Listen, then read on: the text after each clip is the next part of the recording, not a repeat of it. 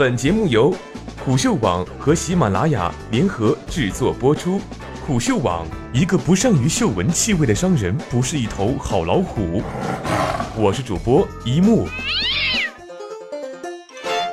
微博真能给 Twitter 上一课吗？就像等待被挑选的奴隶一样，每一次收购传闻都成了 Twitter 的股价强心剂。从投资人到高管，似乎都在期盼这一刻的真正来临。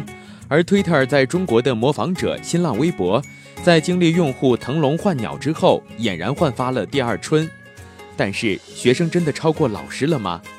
如果看看下面这张图。把二零一六年二季度 Twitter 和微博的营收、净利润和用户规模数据做了一个对比，结果很清楚，瘦死的骆驼还是比马大。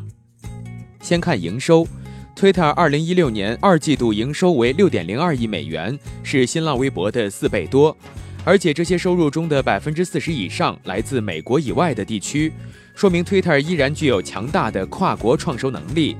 从增速上看，Twitter 是百分之二十，微博是百分之三十六。如果考虑到 Twitter 比微博要年长四岁，二者营收增长潜力并不悬殊。再看月活用户规模，这一点上，Twitter 和微博的差距倒不大，前者仅领先约三千万人。微博如果再加把油，把四五线小镇青年彻底大扫荡，大概就可以追平甚至超过 Twitter。这也许在四季度就会实现。但是要想进一步扩大月活人数，可能性并不大。毕竟微博作为一款产品，已经处于生命周期的中后段。最后看利润，这是微博今年二季度财报的一大亮点，实现了两千五百九十万美元的盈利，增速奖将近去年同期的五倍。恰恰是这个微博引以为傲的增速，一下子让一年前微博在亏损泥潭中挣扎的模样跃然纸上。微博的亮点正是 Twitter 的痛点。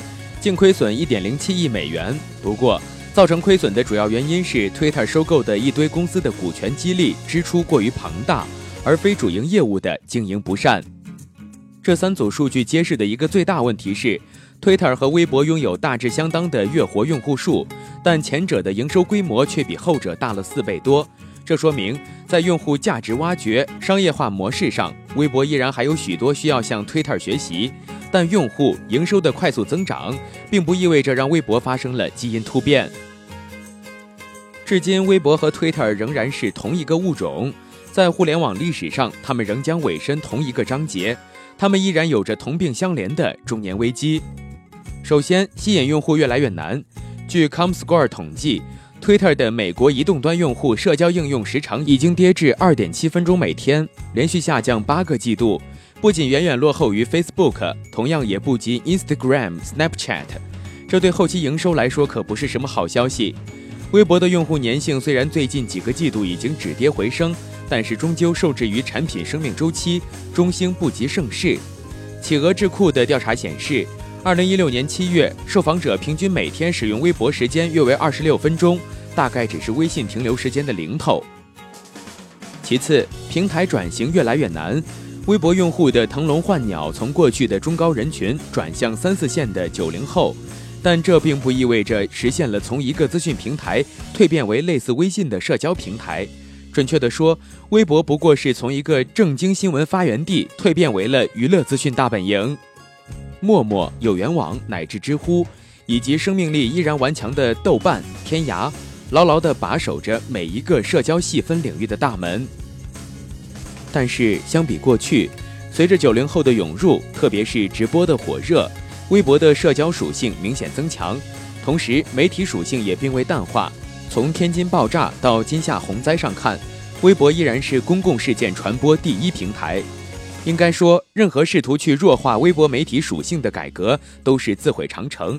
这正是许多用户手机并未卸载微博的重要原因。同样。华尔街的分析师也把 Twitter 的低迷股价归咎于长期自我定位为信息分发平台，而非 Facebook 那样的社交平台。这显然忽略了互联网世界老二以下无意义的残酷市场结构。事实上，Twitter 既无必要也无可能成为另一个 Facebook。同理，微博依然可以保留迷宫一般的客户端设计，依然可以不顾餐桌礼仪的商业化。谁让他们仍然是拥有数亿用户的超级平台呢？